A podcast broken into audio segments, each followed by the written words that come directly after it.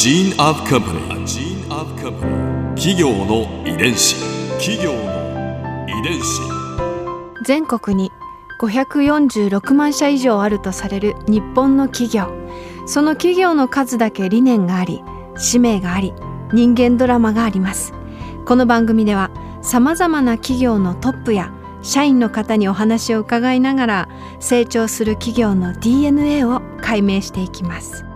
企業の遺伝子。ナビゲーターは私千葉なクララとクオン株式会社代表の武田隆さんです。武田です。よろしくお願いします。今日は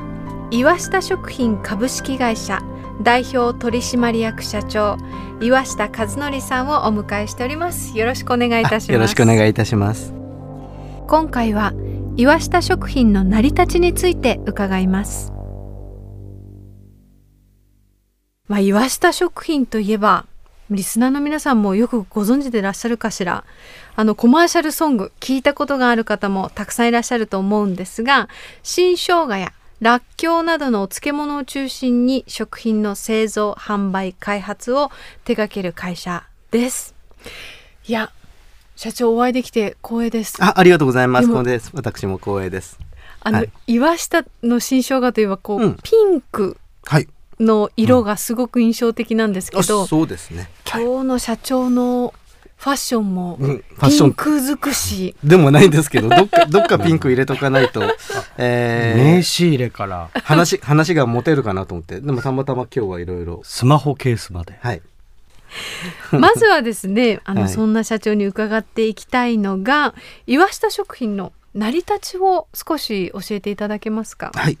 えー、1899年明治32年に、えー、今から120年前ですね、うん、えー、岩下源次郎という人が創業をしましてでこれは茨城県古河市の生まれの人なんですけど栃木町というところに、えー、移住をしてきまして、うん、えー、そこで創業したというこれ八百源というですね、えー、八百源はい。八百屋さん、まあ、乾物屋さんですね、えー、乾物卸売業ということだったようです。で、えー、これをしばらくやってたんですけど、うん、あのー、まあ、戦争始まって、えー、統制経済でなかなか難しいという形になってですね。それで、えー、当時その野菜なんかもあの乾物傍ら手がけていてでその野菜をまああの樽でつけてですね昔ですから量り売りするんですよね、はあ、まあ皆さん鍋持って買いに来るという樽持って買いに来るって感じかな、えー、それをまあ売っていたという事柄でまあ当時からあの人気があったもんですからちょうどそのタイミングでどうもあの戦争があの激しくなってですね、うん、あの軍用品として、えー、漬物をえあの納入してくれっていう声がちょうど高まったもんですから、うん、これをえー、工業化しようということで手掛け始めたというのが、えー、この漬物業としてのなりわいの始まりですね。うん、えー、おそらくこの源次郎さんの次の代あたりで始めて、うん、でそれを今度ですね、え私のあの父が本格的に工業化をしていくというような形になっていったと。じゃお父様が3代目でらっしゃる、ね、そうですね。私の父が3代目、えー、源次郎さんそれから2代目源次郎さんという人がいて、うん、3代目が岩下邦夫という、えー、もう亡くなりましたけれども私の父が3代目で、えー、この人が、まあ、実質的なあの会社の創生を担った人ですね。では120年前の創業者はひいおじいさんにあたるひいおじいさん。そうですね。あのひいおじいさんにあたります。写真なんかも残っていて八百源というですね発表をあの来て、えー、いる写真が今も栃木に岩下の新生姜ミュージアムっていうのがあるんですがあのそちらの方に飾らせていただいているんですけど当時のハッピーなんかをね、えー、まあよくある乾物屋さんであったと思いますけどやっぱりあの日本はどんどん経済があの膨らんでいったんでそれぞれの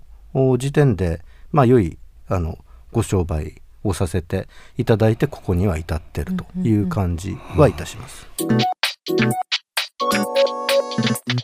企業の遺伝子。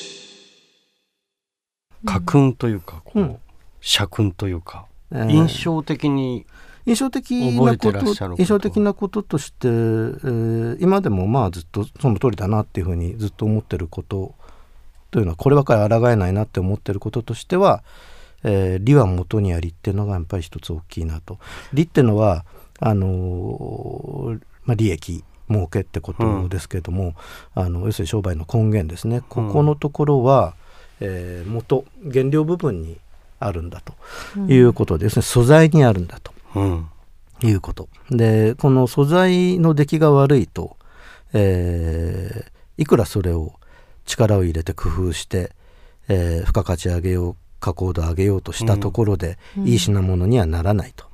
いう、うん、そういうのがまあ一つ心情としてあって。だから本人としては一応社長経営っていう事柄の中で彼が一番力入れたのは仕入れに関するビジネス。そこで目を利かせて、うん、えー、それから、えー、安定的に仕入れるという、うん、そういう、まあ、価格的にも安く、えー、いいものを仕入れるっていう事柄、えー、いいものを探し歩いてってそれを努力したってことが一つはまあ大きいですね。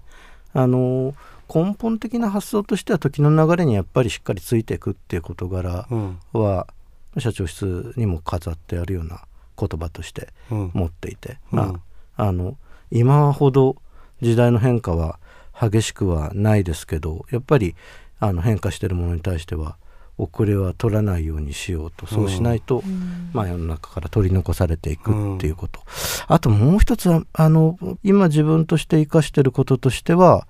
大衆品の中の高級品をやってるんであって、うん、本当の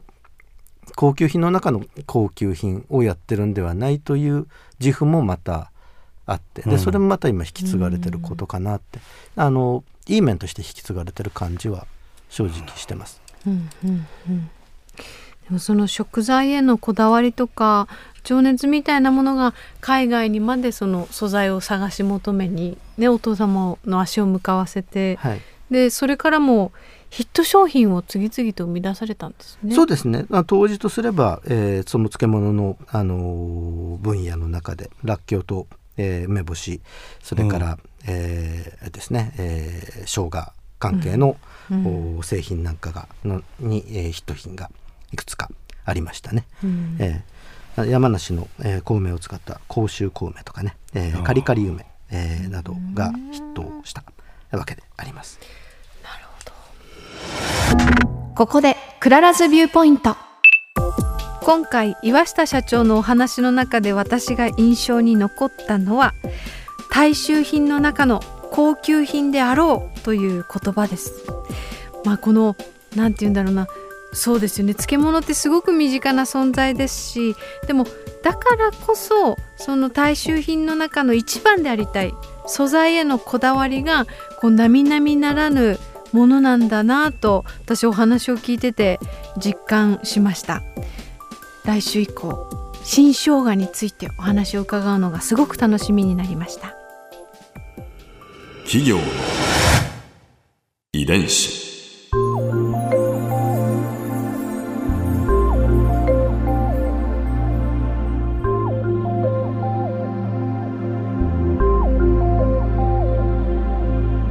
この番組はポッドキャストのほかスマートフォンタブレット向けアプリ JFN パークでも聞くことができます。お使いのアプリストアからダウンロードして企業の遺伝子のページにアクセスしてみてください。